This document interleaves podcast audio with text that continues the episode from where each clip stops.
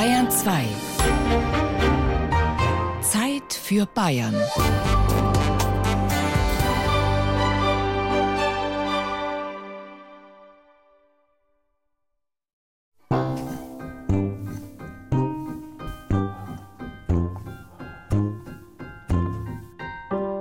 Servus zur Zeit für Bayern, sagte Gerald Huber. Heute vor genau 200 Jahren wurde die erste bayerische Verfassung erlassen. Vor genau 100 Jahren hat Bayerns letzter König Ludwig III. am Verfassungstag, dem 26. Mai 1918, seine Ansprache dazu auf eine Platte gesprochen. 100 Jahre sind seit dem denkwürdigen Tage verflossen, da mein Urgroßvater König Maximilian I. Joseph seinem Volke die Verfassung gab. Der König erneuert in dieser Ansprache sein Gelöbnis auf die Einhaltung der Verfassung und spricht von ihr als einem einigenden Band zwischen Fürst und Volk. So auf zweifache Weise gefestigt wird unser teures Vaterland auch künftig allen Anstürmen Sicherheitstrotz bieten. Naja, das teure Vaterland Bayern hat allen Anstürmen des 20. und 21. Jahrhunderts tatsächlich Trotz geboten, wenn auch manchmal bloß knapp. Die Verfassung aber und ihr oberster Repräsentant, der König, nicht. Ludwig III. konnte im Mai 1918 nicht wissen, dass die alte Konstitution von 1818 schon ein halbes Jahr später der Revolution zum Opfer fallen und einer neuen republikanischen Verfassung Platz machen musste. Wir möchten in dieser Zeit für Bayern ein paar Schlaglichter werfen auf die 200-jährige bayerische Verfassungstradition. Musik Thank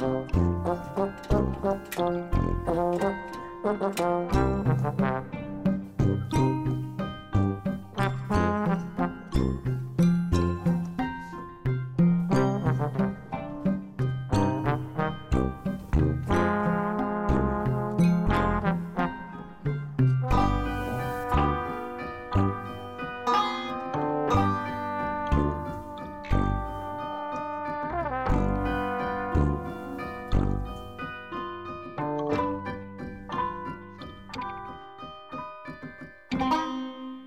Wer die Krönungsporträts aller bayerischen Könige hintereinander anschaut, dem fällt auf, sie stehen zwar alle da im prächtigen Königsornat, aber keiner von ihnen hat eine Krone auf dem Kopf. Die Krone, das Zepter, der Reichsapfel sind immer dekorativ auf einem Tischel drapiert, im Hintergrund oder an der Seite. Das ist kein Zufall, sondern Programm. Der neue König Maximilian I. Joseph hatte verstanden, dass er nicht mehr wie die Herrscher des 18. Jahrhunderts absolut regieren konnte.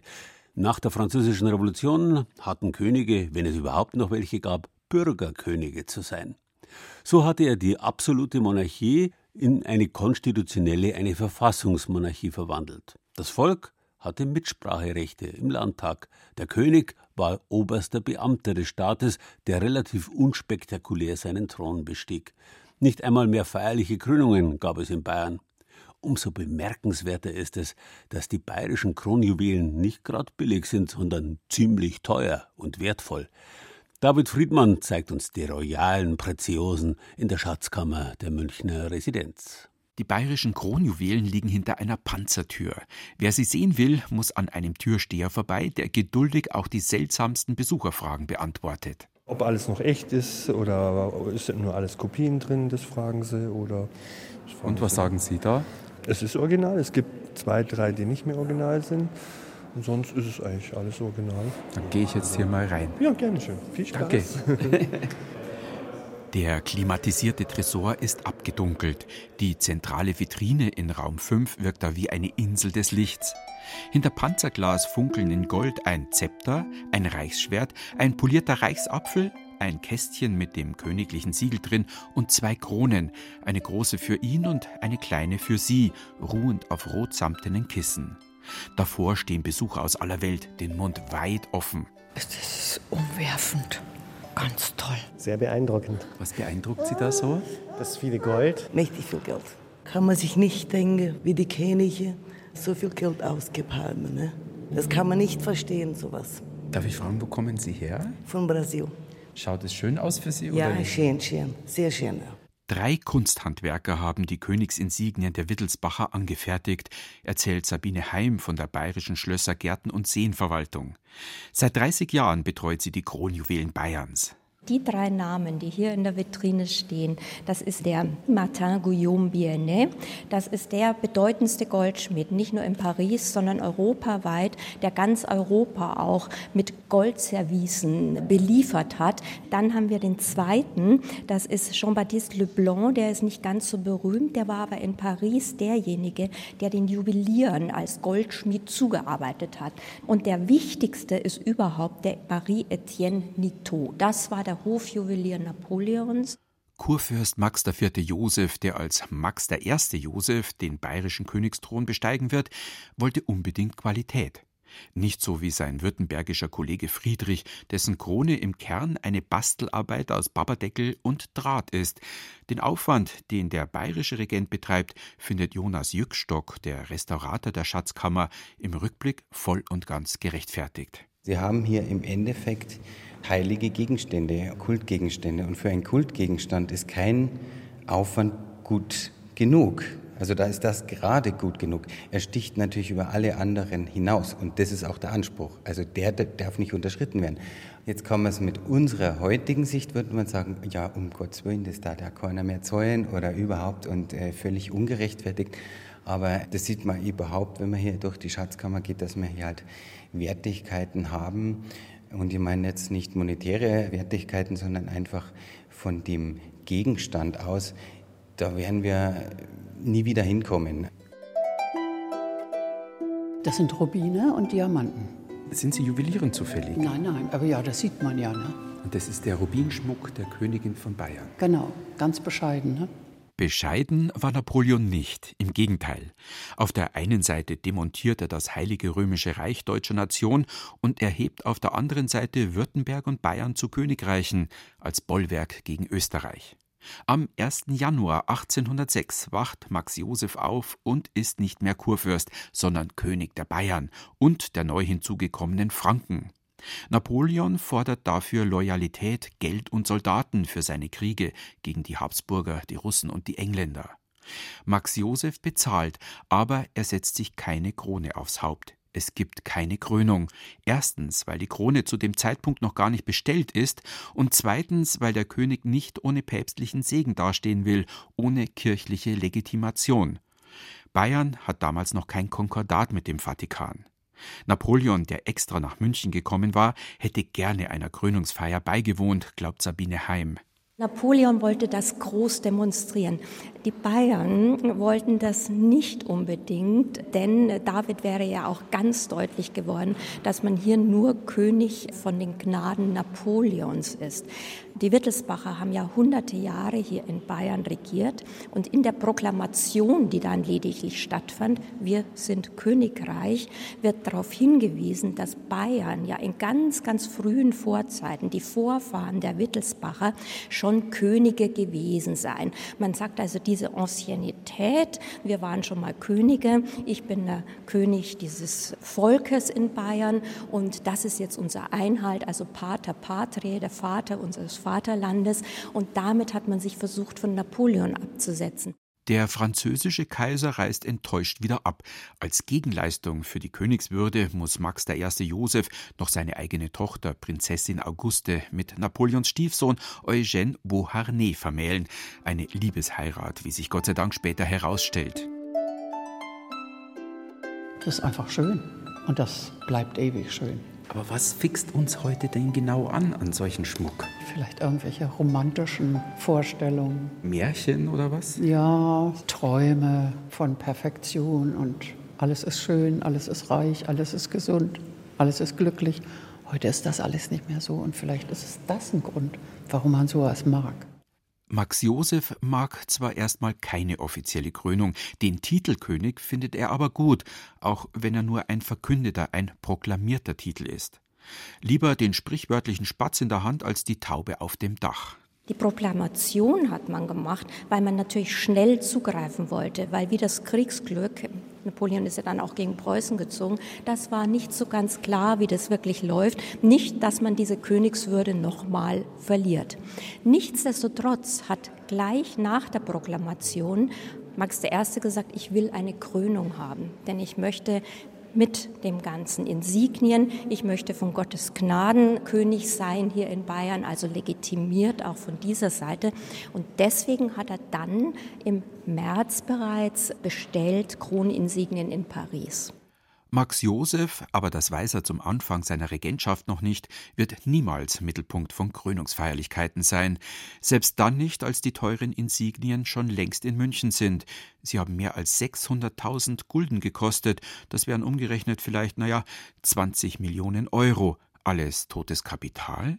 Das war damals ähnlicher Gedanke, dass hier Geld verbraten und totes Kapital liegt. Und jetzt schauen Sie an, wie viele Leute ein Interesse haben, auch ein kultisches Interesse. Das hat sich schon, schon längst gerechnet. Die Zeiten damals jedenfalls sind unruhig. Die von Bayern okkupierten Tiroler rebellieren. Tausende bayerische Soldaten verlieren ihr Leben an der Seite Napoleons in Russland. Und da ist noch der Hungerwinter von 1816-17. Nach dem Untergang Napoleons begehren auch noch die Nationalliberalen im Land auf, und die Monarchie ist nimmer das, was er mal war, nämlich absolut. Max Joseph verpasst doch glatt seinen Untertanen eine Verfassung am 26. Mai 1818. Das war auch deswegen notwendig. Das hätte er vielleicht sonst gar nicht gemacht. Das war notwendig, weil Bayern letztlich nach den Kriegen auch bankrott war und dadurch sozusagen die besitzende Klasse, die Stände mit in den Staat einbezogen worden. Es gab dann ein Zweikammernparlament und damit war die Verfassung, die neue Identität und Bezugs Marke für dieses Königreich. Und deswegen fanden dann alle späteren Krönungen so statt. Oder auch beim ersten Landtag, der dann eröffnet wurde, fuhr der König in seiner Kutsche mit seinen Hofämtern, die die Kroninsignien in der Kutsche mitbrachen, in den Landtag. Dort wurde auf dem Tisch neben dem König die Kroninsignien abgelegt und der König und der Kronprinz leisteten den Eid auf die Verfassung, die dort mitlag. Und diese Verfassung war die neue Identität in der konstitutionellen Monarchie und so kam es nie mehr zu einer Krönung. Selbst König Ludwig I., Autokrat durch und durch, und Ludwig II., der für die absolute Monarchie und den französischen Sonnenkönig schwärmt, setzen sich nie offiziell die Krone aufs Haupt, höchstens inoffiziell. Ludwig II. hat in der Öffentlichkeit nie die Krone getragen, aber er hat sie sich holen lassen in sein Appartement hier ganz oben über Modeonsplatz in sein Wohnappartement. Dazu wurde aber das übliche Prozedere angelegt. Das war ja Staatsbesitz seit der Verfassung. Das heißt, der Schatzmeister der Schatzkammer hat den Antrag vom König bekommen. Der König möchte das in seinem Appartement haben, die Krone. Dann wurde die Krone von einem Juwelier geprüft, wurde ein Gutachten gemacht. Dann wurde sie ausgegeben. Wenn die Krone wieder zurückgekommen ist, hat der Juwelier sie wieder begutachtet, hat es im Schatzbuch verzeichnet, es ist alles wieder da. Und so kann man sich vorstellen, keiner war dabei, dass sich Ludwig II. vielleicht in seinem Appartement die Krone nicht nur betrachtet hat, sondern sie vielleicht auch sich aufs Haupt gesetzt hat. Ich bewundere sehr die Handwerkskunst, die dahinter steckt und die Zeit, die das beansprucht hat und die man sich genommen hat dafür. Man schafft einfach etwas Schönes, Zeitloses, das ewig währt. Das beeindruckt mich heute in unserer schnelllebigen Zeit. Böse Zungen behaupten, die Wittelsbacher hätten ihre Insignien nur deshalb so teuer in Paris kaufen können, weil sie die Schätze der Kirchen und Klöster geplündert hätten. Es war die Zeit der Säkularisation.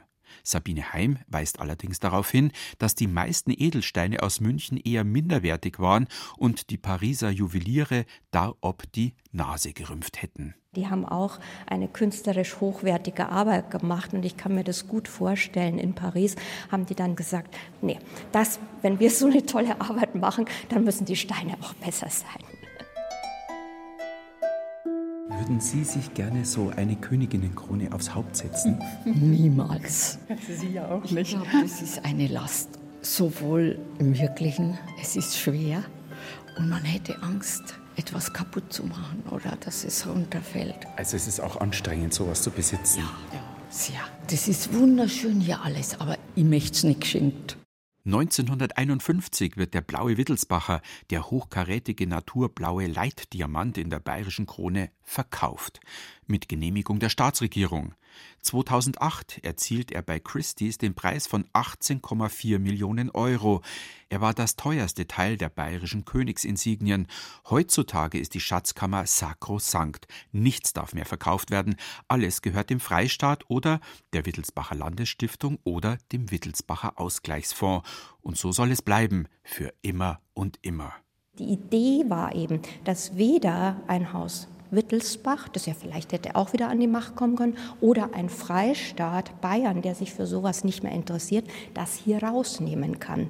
Und in dieser Kontinuität hat dann beim Tod des Kronprinzen Rupprecht 1955 der damalige Ministerpräsident Högner, Sozialdemokrat, sich entschlossen, da hat die Krone nochmal die Schatzkammer verlassen und wurde auf den Katafalk des verstorbenen früheren Kronprinzen gelegt. Und Högner hat damals gesagt, das ist ein Dank und ein Zeichen für die Leistung der Wittelsbacher für unser Land und gleichzeitig für die Eigenstaatlichkeit Bayerns, sodass diese Kroninsignien hier jetzt nicht nur ein Symbol für die Monarchie sind, sondern auch für den Freistaat Bayern. Also das ist hier ein fließender Übergang.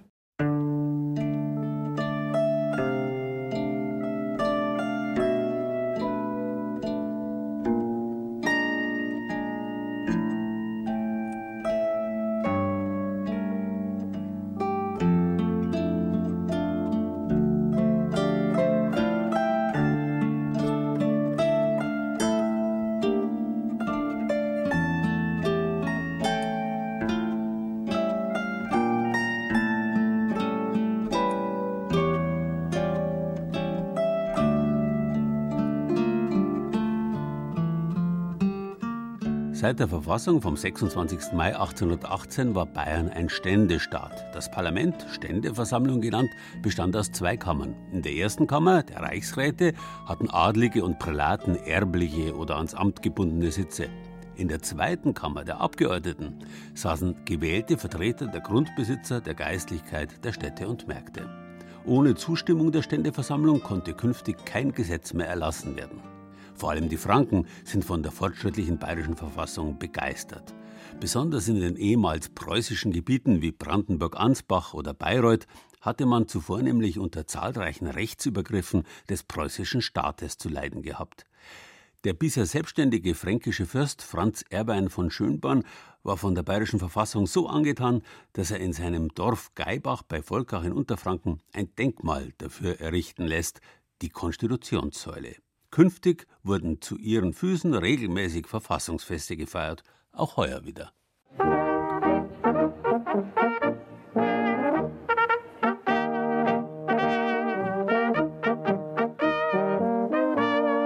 Standkonzerte der bayerischen Stämme, der Altbayern und Schwaben.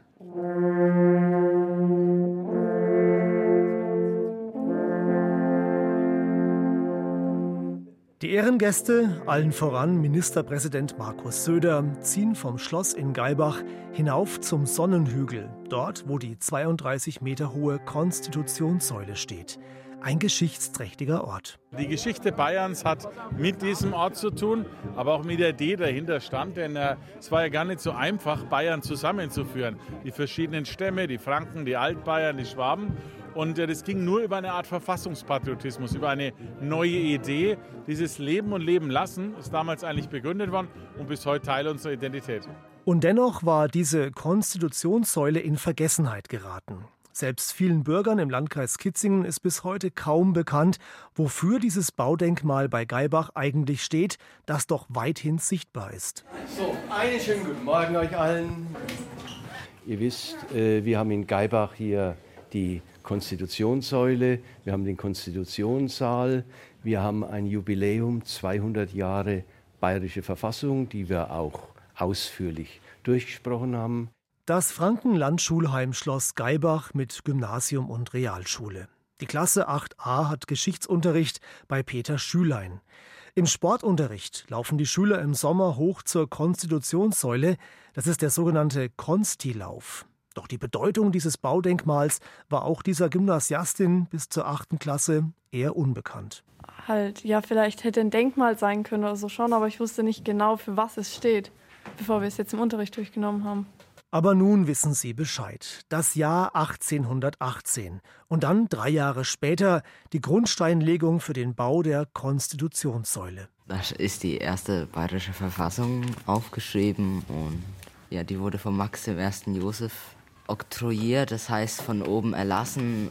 Das ist ein Denkmal für die bayerische Verfassung und es wurde eben da errichtet. Das hat der Graf von Schönborn natürlich gebaut und er hat es gebaut, weil er damit zeigen wollte, dass er loyal ist gegenüber Max Josef I. oder später auch seinem Sohn, den Kronprinzen, damaligen Kronprinzen Ludwig I.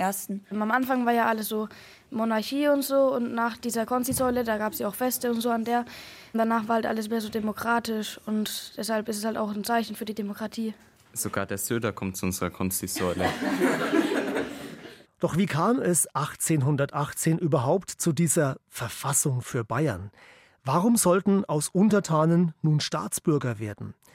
Die Historikerin Dr. Ute Feuerbach aus Volkach erklärt das so. König Max Joseph hatte Angst davor, über den Deutschen Bund hinaus, also in eine Verfassung gezwungen zu werden, die er nicht selbst bestimmen kann. Bayern hatte schon mal eine Verfassung 1808 für Altbayern erlassen, aber sie war nie in Realität umgesetzt worden. Und auf dieser Basis hat dann Kronprinz Ludwig zusammen mit verschiedenen Fachleuten die Verfassung selbst erlassen und nicht mit dem Volk ausgehandelt. Der Kammer der bestellten Reichsräte gehört damals auch Franz Erwein Graf von Schönborn an. Der Adelige ist ein geradezu glühender Verfechter der Verfassung. Er lässt auf dem Sonnenhügel bei Geibach die Konstitutionssäule errichten am 26. Mai 1821, auf den Tag genau drei Jahre nach Erlass der Verfassung, wird die Grundsteinlegung gefeiert. Paul Graf von Schönborn sagt heute über seinen Vorfahren: Er, muss ich sagen, muss schon sehr speziell gewesen sein, weil er, er war ja der Verlierer von dieser Verfassung. Lehen war ja nur das eine. Es gab ja zig andere Rechte, die man ja äh, aufgrund der Mediatisierung ein paar Jahre vorher verloren hat. Und er hat trotzdem gesehen, Mensch, die Zeit ist im Umbruch, wir brauchen was Neues, wir wollen Frieden und wo geht die Reise hin? Und da hat er gesehen, aha, nee, mit König Ludwig könnte das funktionieren. Es war ein freundschaftliches Verhältnis. Ich glaube, weil zwei Leute miteinander gut konnten und viele andere auch mit dabei waren, ist dann hier die eine der bayerischen Verfassung dann entstanden. Der Maler Peter von Hess hält den Moment der Grundsteinlegung in einem Ölgemälde fest. Es ist im Besitz der Familie von Schönborn und derzeit im Museum Barockscheune in Volkach zu sehen. Für die Historikerin Ute Feuerbach hat dieses Bild große Symbolkraft. 1821 zur Grundsteinlegung der Konstitutionssäule haben sich hier auch die Abgeordneten, die fränkischen und der fränkischen Abgeordneten versammelt und haben noch einmal den Schwur auf die Verfassung abgelegt. Zusammen mit Graf Schönborn, weil er ist als Reichsrat auch Abgeordneter der ersten Kammer. Und als solches gilt dieses Bild auch als großes Symbol des Beginns des Parlamentarismus in Bayern und die bayerischen und vor allen Dingen unterfränkischen Abgeordneten haben viel Furore gemacht. Doch die Untertanen sind trotz Verfassung, trotz einem Parlament mit zwei Kammern beileibe noch keine Staatsbürger. Viele Adelige, auch in Mainfranken, fordern weiterhin das Lehensrecht ein. Die Bürger müssen für ihre Herren wie gehabt Frondienst leisten. Und der König hält sich raus. König Ludwig hatte noch in den 1830er Jahren äh, sich heftig darüber beschwert, dass immer nur über den Staatsbürger noch gesprochen wird. Eigentlich sind es doch alle meine Untertanen und er wollte auch noch lange, dass dieser Begriff so benutzt wird in den Gesetzen, in den Verordnungen und auch in der Öffentlichkeit. Also Staatsbürger war sozusagen ein Kampfbegriff. Kommt es irgendwo zum Streit zwischen Adel und Volk, müssen Gerichte entscheiden. Rosemarie Hoffmann gehört einem Initiativkreis an, der sich mit Geschichte und Kultur im Kitzinger Land befasst. Auch in ihrem Heimatort Wiesenbronn lehnten sich die Bauern gegen das Fürstenhaus Kastell Rödenhausen auf. Also 1808 ist ja bereits die Leibeigenschaft aufgehoben worden. Aber die Wiesenbronner Bauern haben erst 1831 revoltiert. Und da wurden sie dann von dem Rüdenerhäuser Gericht immer noch als Grundholden und Hintersassen bezeichnet. Da sieht man, dass es also keineswegs ins Bewusstsein übergegangen war, dass der Untertan inzwischen Staatsbürger war. Am 27. Mai 1832 kommt es zum Hambacher Fest, dem Höhepunkt der bürgerlichen Opposition. Tausende fordern damals vor allem Freiheit und Volkssouveränität, aber nicht nur auf dem Schloss bei Hambach. Am selben Tag findet auch das Geibacher Fest statt. Daran erinnert im März bei einem Besuch der Landtags-SPD der Abgeordnete Volkmar Halbleib. Und da waren auch 5000, schätzt man, Menschen beieinander, die sich gegen ja, dann beginnende restaurative Elemente, also Zurückschneiden dieser nach vorne Entwicklung der Staatlichkeit, der Demokratie, massiv gewehrt haben. Und ich will einen Namen nennen, der in Würzburg Bürgermeister war, Wilhelm Josef Beer, der hier eine große Rede gehalten hat bei diesem Geibacher Fest und der später in Haft genommen wurde aufgrund seiner politischen Aussagen als Kopf dieser Freiheitsbewegung. 1848 brodelt es in ganz Europa. Überall begehren Revolutionäre gegen die Herrscherhäuser auf. In Italien, in Frankreich und schließlich auch im Deutschen Bund. Monika Konrad vom Initiativkreis Kultur und Geschichte im Kitzinger Land. 1848 war dann eben der Punkt erreicht, wo das Fass übergelaufen ist, was sich also aufgebaut hat an Unzufriedenheiten bzw. an enttäuschten Erwartungen, die man an diese Verfassung geknüpft hatte. Vor 100 Jahren, am 8. November 1918, ist es dann der Sozialdemokrat Kurt Eisner, der im Matheserbräu in München den Freistaat Bayern ausruft. Die Dynastie Wittelsbach ist abgesetzt, Bayern ist fortan ein Freistaat. Die Revolutionäre stürzen die Monarchie. Auch dieses Jubiläum wird gefeiert, wohl aber eher von der SPD, amüsiert sich Rosemarie Hoffmann, die Hobbyhistorikerin aus Wiesenbronn. Das ist natürlich für die CSU irgendwie ja, schwierig, weil es ja nicht nur Kurt Eisner war, denn die anderen, die mit Kurt Eisner zusammengearbeitet haben, waren ja ebenfalls Sozialisten, durch die Bank Sozialisten, vom ganz linken Flügel, von der USPD bis zur gemäßigten SPD vom Herrn Auer und Hoffmann, alles SPDler. Für den CSU-Staat Bayern ja schwierig, würde ich sagen. Die Seele des Freistaates Bayern ist ganz eng verwoben mit der Seele der Sozialdemokratie, stellt deshalb auch Markus Rinderspacher fest, der Fraktionsvorsitzende der SPD im Landtag, als er Mitte März die Konstitutionssäule in Geibach besucht. Er will, dass der 8. November, 100 Jahre Freistaat Bayern, zum gesetzlichen Feiertag wird und dass es ein Demokratiedenkmal für Bayern gibt. Die Säule in Geibach wäre dafür ideal. Es ist das einzig tatsächlich namhafte Demokratiedenkmal bei uns, auch wenn die Demokratie 1818 ja erst äh, ihre Geburtsstunde erlebte, so langsam man dem König das eine oder andere Recht abtrotzen konnte. Es gab keine Volkssouveränität, ganz im Gegenteil, der König hatte eigentlich fast das alleinige Sagen, aber eben nur noch fast. Ich finde, diese Konstitutionssäule sollte auch vom Freistaat Bayern ähm, entsprechend so wieder fit gemacht werden, dass sie in altem Glanz wieder erscheint. Paul Graf von Schönborn sieht das wesentlich entspannter.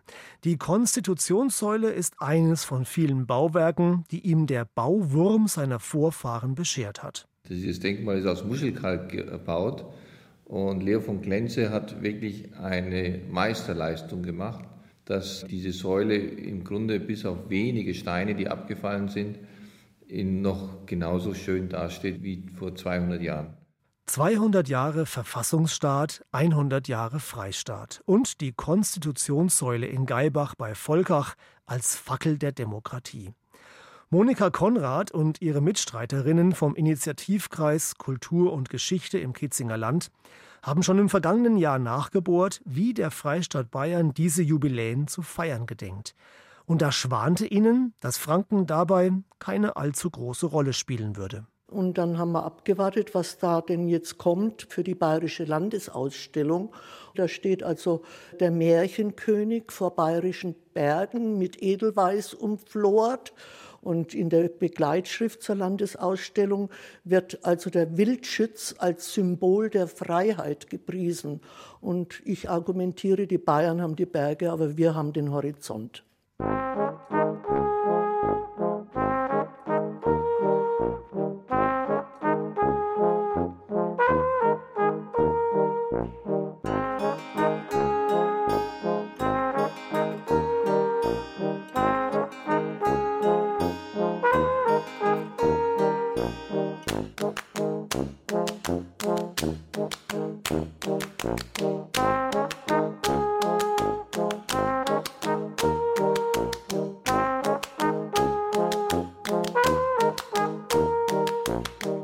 Mit der bayerischen Konstitution von 1818 kam auch ein sogenanntes Gemeindeedikt, mit dem die bayerischen Städte und Gemeinden endgültig in die Selbstverwaltung entlassen wurden.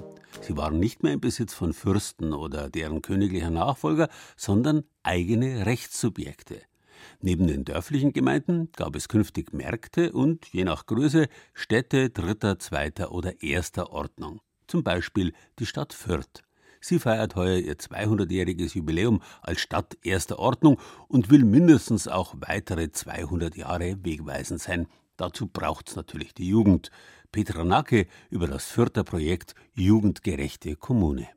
Ja, wir freuen uns heute hier sein zu dürfen. Wir hoffen, wir können mit vielen Leuten darüber diskutieren, was wir an der Stadt Fürth verbessern können. Ich denke, wir werden so unsere Meinung schön sagen können was auch echt cool ist, weil die Jugendliche haben ja eigentlich wenig zu machen so in der ganzen Politik und da gibt es auch ziemlich wenig.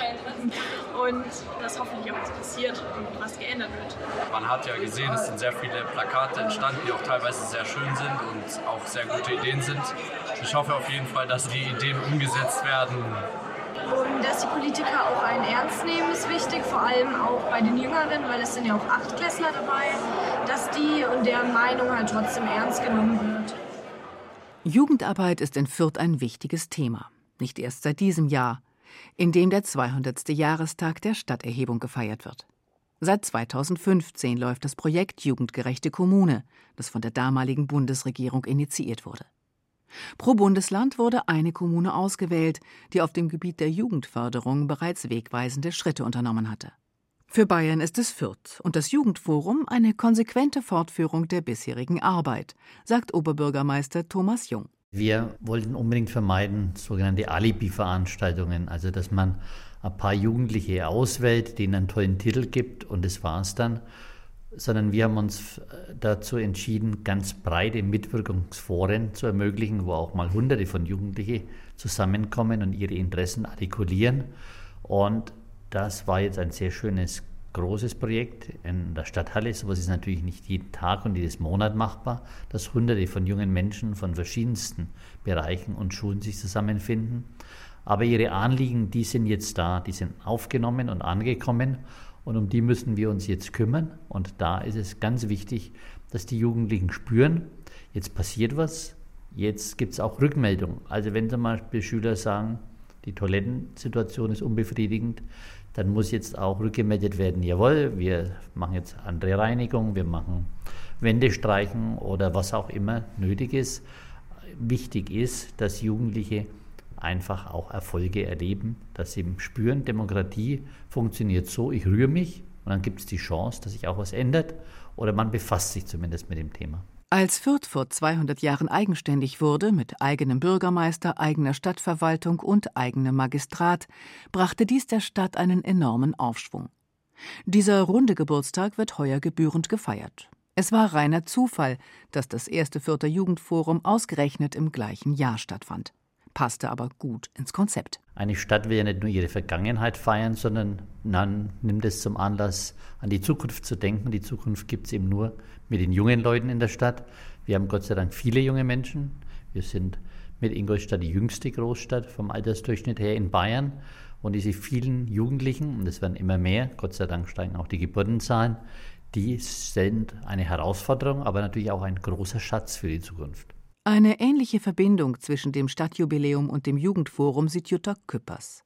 Sie ist die Leiterin der Abteilung Jugendarbeit beim Amt für Kinder, Jugendliche und Familien der Stadt Fürth. Wenn ein Gebiet zur Stadt erhoben wird, dann ist es ja auch mit demokratischen Strukturen verknüpft. Das ist für mich eine Form von urbaner Demokratie und die müssen wir auch in Zukunft weiterführen und dafür brauchen wir auch junge Menschen, dass die sich daran beteiligen und dass die nicht Parteien oder Politik verdrossen sind, sondern dass die erleben, wenn ich mich einbringe, wenn ich mich einmische, dann kann ich was bewirken und das stärkt das demokratische Bewusstsein. Mit Engagement und gutem Willen allein wäre das Projekt allerdings nicht vorangekommen.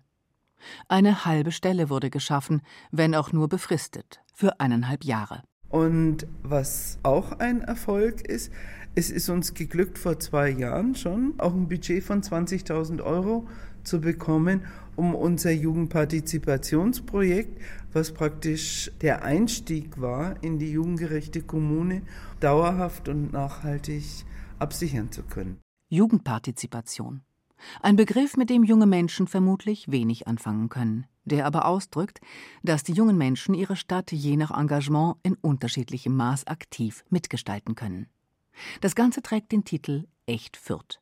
Was genau sich dahinter verbirgt, erklärt Linda Nägele, die eine der direkten Ansprechpartnerinnen für junge Fürther ist. Ein Baustein dieses Echt Fürth Projektes ist auch der Fürther Jugendbeirat. Das heißt, da kommen ehrenamtliche Jugendliche ins Spiel, die sich daran beteiligen. Und dann muss man noch dazu sagen, dass jetzt für das Jugendforum wiederum ein ganz wichtiger Bestandteil die Fürther Schulen waren, sprich Schulleiter, Lehrer, Schüler. Über dem Ganzen schwebt das Echt Fürth Projekt. Darunter gliedern sich Jugendbeirat, Jugendforum, Wortwechselveranstaltungen, jugendpolitische Fachgespräche und so weiter und so fort. Aber die Marke des Ganzen sozusagen ist Echt Fürth. Das ist äh, auf jeden Fall, weil wir haben noch gar nicht in der, in der großen Runde über das Jugendforum gesprochen. Linda Nägele hat uns zu einem Treffen des Jugendbeirats ins Kulturcafé Z9 in der Fürther Theresienstraße eingeladen.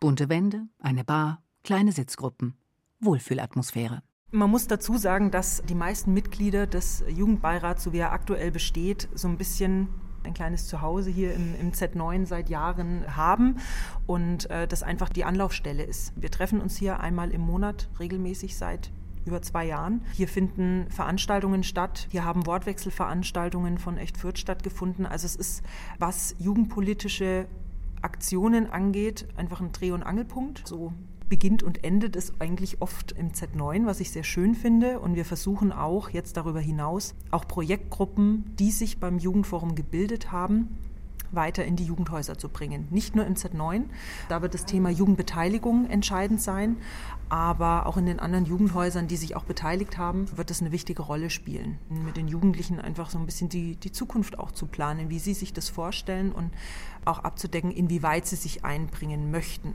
Hier im Z9 liefen und laufen die Fäden zusammen, die jetzt in Richtungen gelenkt werden müssen. Was sollte aus Sicht des Jugendbeirats angepackt werden, um die Stadt jugendgerechter zu machen? Nightliner-Verbindungen, die häufiger sind als nur einmal die Stunde. Ticketpreise im öffentlichen Nahverkehr. Mehr Jugendräume, mehr selbstverwaltete Räume, mehr Räume, die man mieten kann für irgendwelche Feiern. Sperrzeitverkürzungen. Ich finde es einfach cool, wenn sich mehr Jugendliche beteiligen würden. Ne? Mehr Bolzplätze, Grillplätze, ja, mehr Geld für die Jugendarbeit, mehr Geld für Projektideen, für Stellen, die einem dabei helfen können, das umzusetzen, was man gerne hätte. Und der Wegfall der Sperrzeit. Ja, keine Sperrzeit. Keine blöde Sperrzeit in Fürth. Mitte dieses Jahres endet das Projekt Jugendgerechte Kommune.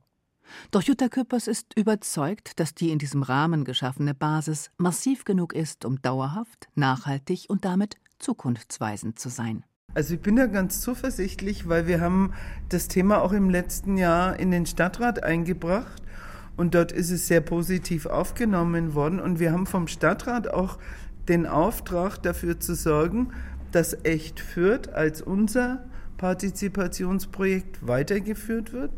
Und wir arbeiten daran, dass wir im nächsten Jahr wieder ein Jugendforum machen und dass es auch aus dem Jugendbeirat raus jetzt ein neues Team Jugendbeteiligung gibt, was einfach guckt, was mit den Themen passiert und aufpasst, dass Verwaltung und Politik ihre Versprechen auch einhalten. Dann haken wir doch einfach noch einmal bei Oberbürgermeister Jung nach, und zwar wegen des leidigen Sanitärproblems.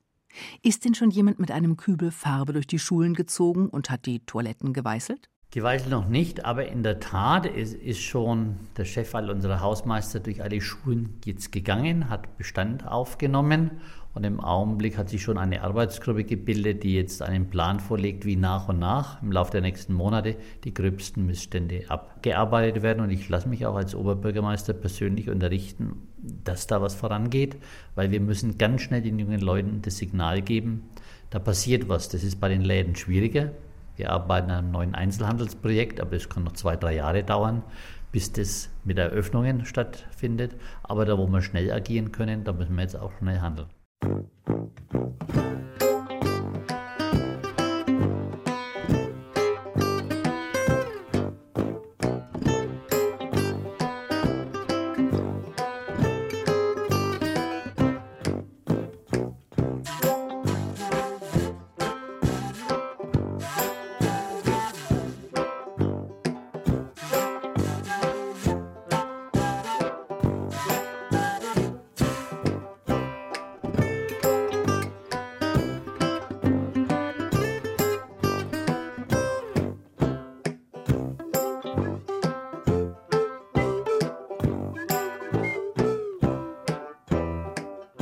Der sogenannten Bamberger Verfassung, die die alte monarchische Konstitution 1919 abgelöst hat, war kein langes Leben beschieden.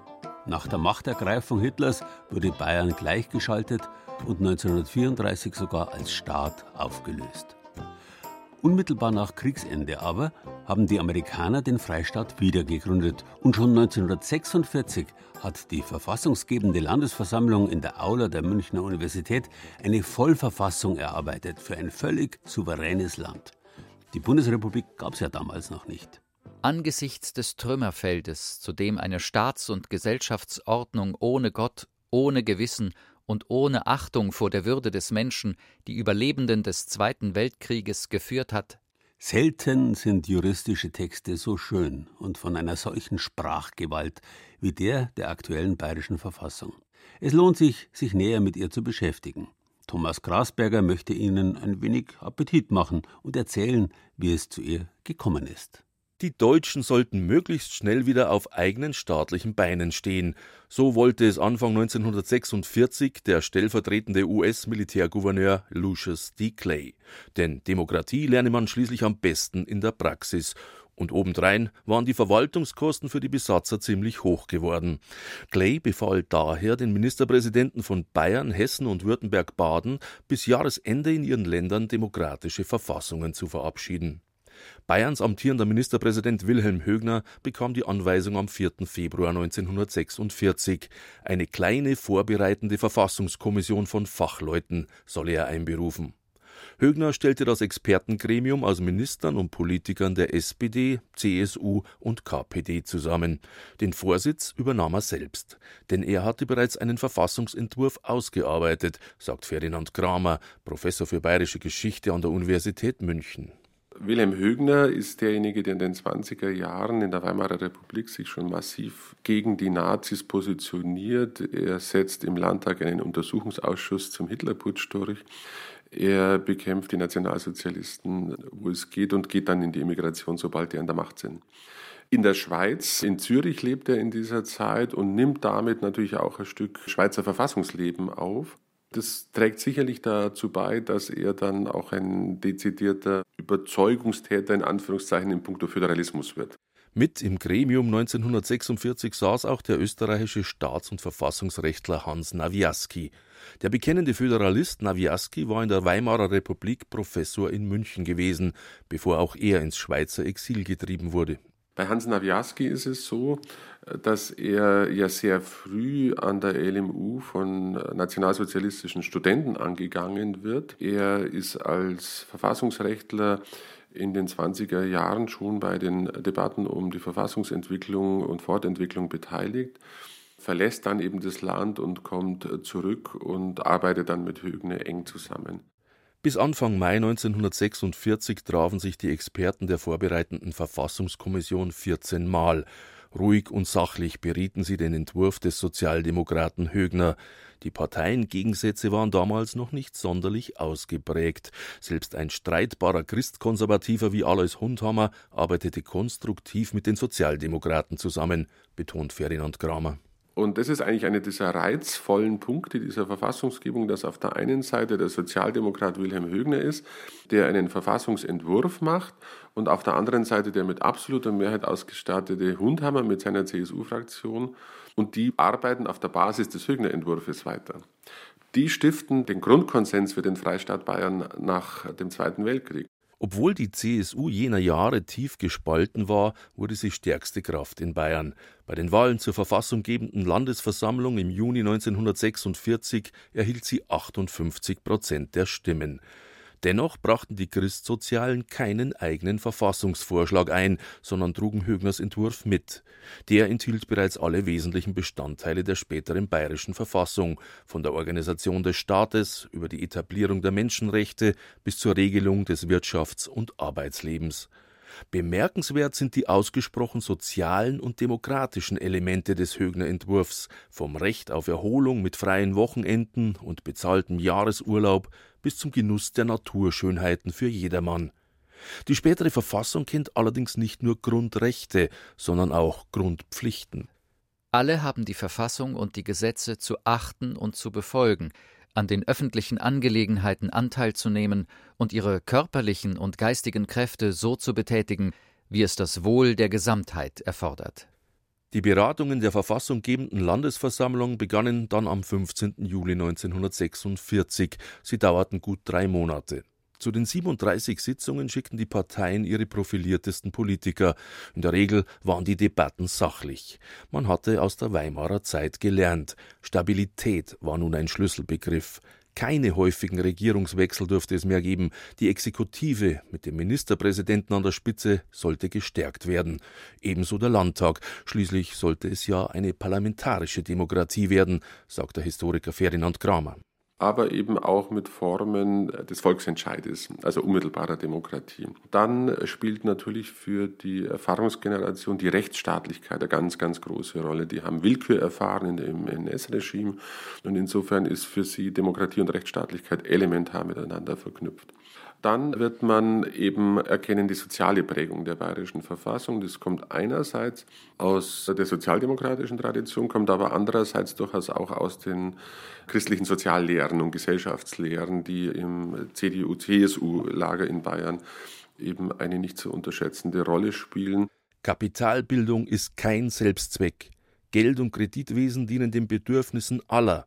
Jeder Bewohner hat Anspruch auf eine angemessene Wohnung. Produktionsmittel, Großbanken und Versicherungsunternehmungen können in Gemeineigentum überführt werden.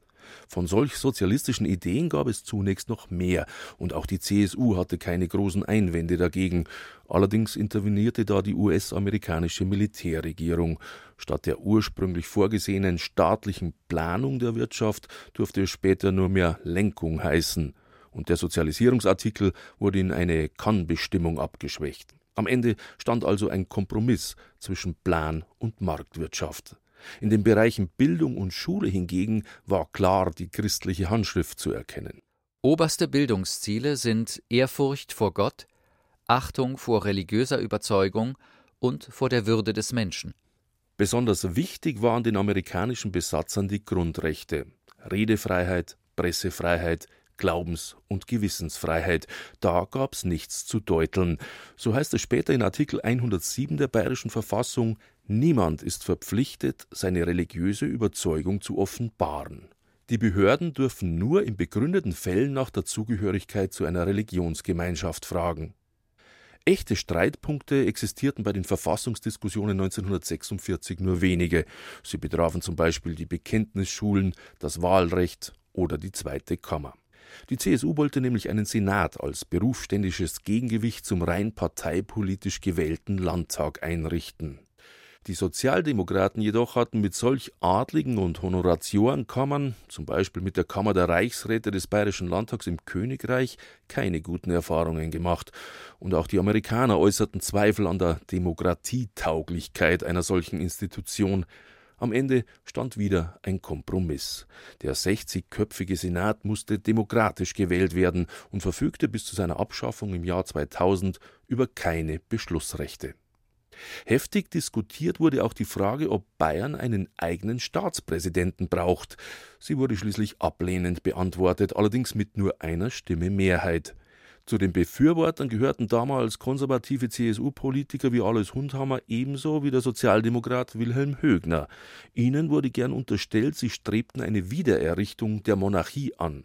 Aber im Vordergrund stand für die Föderalisten wohl ein ganz anderes Motiv, meint der Historiker Ferdinand Kramer. Das entscheidende Argument war sicherlich, die Eigenstaatlichkeit sehr stark zum Ausdruck zu bringen wie überhaupt ja die bayerische Verfassung so angelegt ist, dass es eben eine vollwertige Staatlichkeit ausbildet. Zu dem Zeitpunkt ist ja auch noch nicht absehbar, wie sich dann die Staatlichkeit in Deutschland entwickeln wird. Es dauert ja dann immerhin bis 1949, bis dann ein Grundgesetz und das dann eben nur für den westlichen Teil Deutschlands ausgearbeitet wird. Ende September 1946 erteilte die amerikanische Militärregierung dem Textentwurf für die bayerische Verfassung nach einigen Änderungen schließlich die Genehmigung. US-Gouverneur Clay stellte dabei klar, dass der Beitritt Bayerns zu einem künftigen deutschen Bundesstaat keineswegs nur eine Option sei, sondern alternativlos.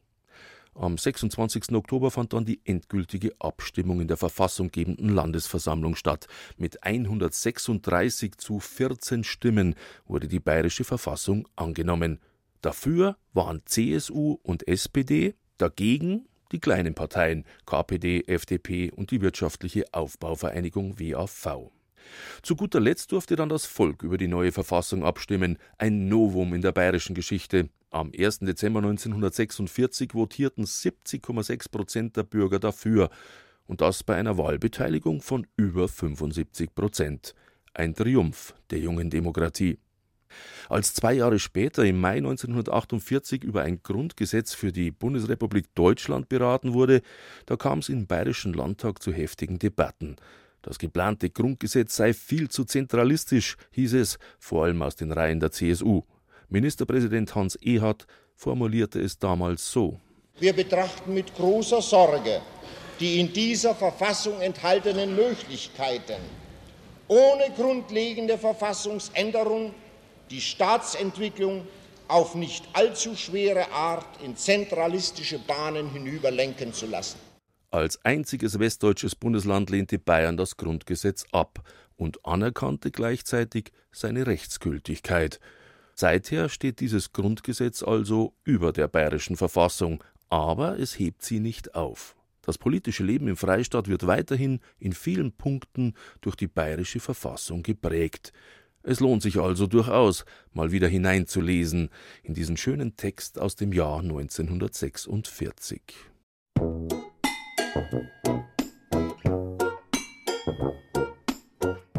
Wenn man die mittelalterlichen Vorläufer der bayerischen Verfassungen mitrechnet, dann ist Bayern sogar schon seit der ottonischen Handfeste von 1311 ein verfasster Staat, also seit über 700 Jahren.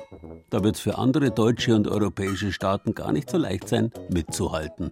Aber wir wollen ja nicht protzen.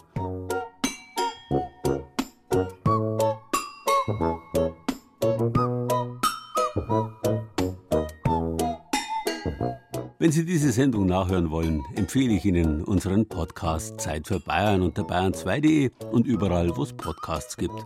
Ansonsten wünscht Ihnen der Gerald Huber wie immer ein schönes Wochenende.